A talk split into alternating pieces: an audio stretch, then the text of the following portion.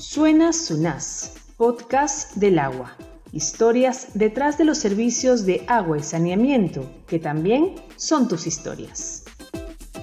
¿Cómo era la relación de nuestras culturas ancestrales con el recurso hídrico? ¿Sabías que la llegada del agua a la pileta de la Plaza de Armas de Lima en 1578 se celebró con una gran fiesta presidida por el virrey? ¿Cuándo se construyó la primera planta de tratamiento de agua potable? Hola, soy Eduardo Sosa y en el marco del Bicentenario las y los invito a escuchar este breve recorrido histórico sobre la ancestral cultura del agua en nuestro país y la evolución de su abastecimiento para consumo humano. Suena Sunás, podcast del agua. Historias detrás de los servicios de agua y saneamiento, que también son tus historias. Zapayaita, Sajiwaichik, Añaita Munami, Kausai. Déjenme solo, quiero agradecer a nuestra agua, fuente de vida. Dijo el Inca Tupac Yupanqui mientras se adentraba en Tambomachay el templo cusqueño del Tahuantinsuyo construido para rendir culto al agua. Al dar unos pasos, se inclinó y colocó su mano en la corriente de agua que llegaba desde los manantiales y circulaba por los acueductos. Entonces sintió su poder transformador y la bendición de los dioses. Allí volvió a imaginar cómo surgieron sus antepasados desde el lago Titicaca, porque el agua le recordaba el motivo y origen de todo lo maravilloso que existía en su imperio.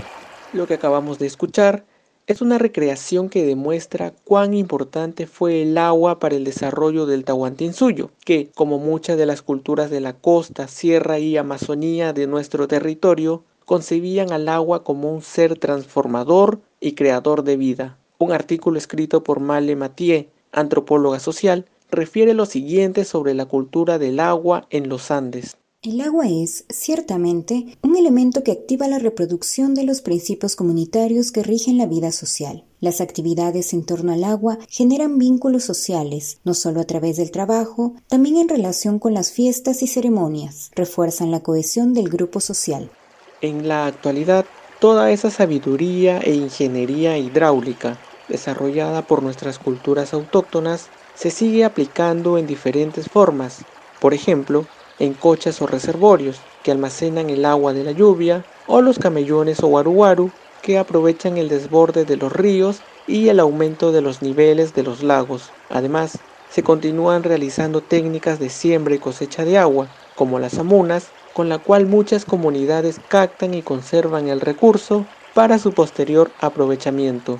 Con el paso de los años y la llegada de los españoles, abastecer con agua a las ciudades que se fueron fundando fue un aspecto de vital importancia. Cuando Pizarro fundó la ciudad, tenían los vecinos que ocupar un doméstico para que en grandes cántaros de barro trajese del río al hogar el refrigerante e imprescindible líquido. Así relató Ricardo Palma en su texto Los aguadores de Lima, a quienes llevaban el agua a las casas, pues en las ciudades aún no se contaba con tuberías, ¿Se imaginan cómo se anunciaban los aguadores? Llegó el agua, agua, llegó el agua, agua. Algunas acuarelas de Pancho Fierro nos permiten apreciar a los aguadores, siempre con sus cántaros y animales de carga. En tanto, se iban construyendo acueductos y cañerías que llevaban agua desde la zona de la Tarjea hasta pilas y piletas, como la ubicada en la Plaza de Armas en el caso de la capital. El historiador peruano Juan Liz Orrego, en su artículo Historia del agua potable en Lima, refiere que cuando se inauguró el sistema de agua de la pila de la Plaza de Armas en 1578, durante el gobierno del virrey Francisco de Toledo, hubo una gran celebración los documentos que hubo fiesta popular presidida por el virrey, música, baile y corridas de toros en la misma plaza. El alcalde de entonces, Juan de Cadalso Salazar, derramó puñados de monedas de plata desde las ventanas del cabildo. Los gastos en las celebraciones ascendieron a 100 pesos de plata.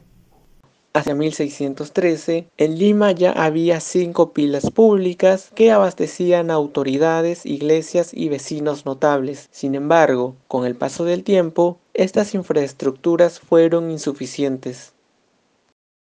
El Perú, desde este momento, es libre e por la voluntad general de los pueblos y por la justicia de su causa que Dios defiende. Durante los primeros años de la República del Perú, se buscó mejorar y aumentar la infraestructura del agua para consumo humano. Por ejemplo, en 1834 se reemplazaron las antiguas tuberías de arcilla por otras de fierro y se realizó su tendido a domicilios. Además, se promovió la construcción de reservorios y pozos de agua. Hacia 1893, Lima tenía una población de 115.000 habitantes, pero no toda la ciudad contaba con cobertura de tuberías ni agua de calidad para garantizar la salud de la población. En mayo de 1917 se instaló en la entrada de la Tarjea una planta de clorinación, la primera de su género en el Perú. De esta manera, el agua llegaba purificada al reservorio de Ansieta antes de su distribución en la capital refirió el historiador Orrego y agrega que, en adelante, se fueron creando instituciones destinadas a mejorar su suministro y se ejecutaron obras en distintos lugares del país. A continuación, un rápido repaso de hitos importantes. En 1955 se equipa la primera planta de tratamiento de agua potable de la Tarjea. En 1981 se crea el Servicio Nacional de Abastecimiento de Agua Potable y Alcantarillado, CENAPA, integrada por empresas filiales en los principales departamentos. A inicios de la década de 1990 se realiza una reforma del sector y se dispone la transferencia de las empresas filiales y unidades operativas de Senapa a los gobiernos provinciales y distritales, con excepción de Sedapal, y en 1992 se crea a la SUNAS para cumplir el rol regulador en el sector.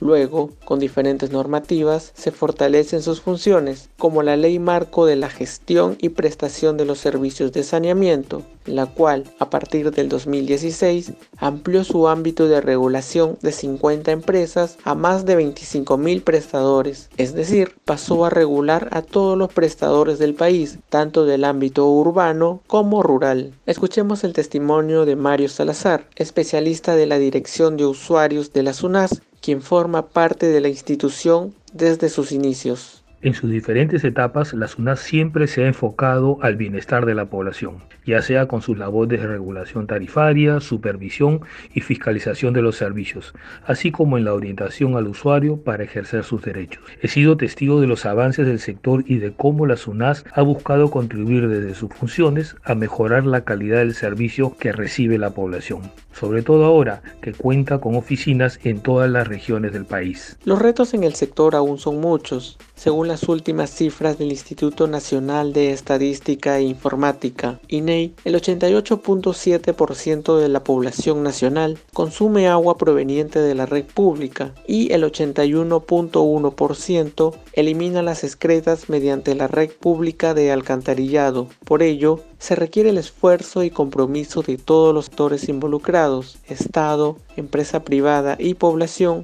para mejorar la prestación del servicio. Mario Salazar considera que el Bicentenario del Perú constituye un hito para renovar esos esfuerzos y compromisos. A 200 años de la independencia del Perú, desde la SUNAS, como regulador de los servicios de saneamiento, renovamos nuestro compromiso de seguir trabajando para garantizar que cada vez más peruanos y peruanas accedan a agua segura y servicios de saneamiento de calidad y puedan tener las mismas oportunidades de desarrollo. Muchas gracias por escuchar esta edición de nuestro podcast. Hasta la próxima.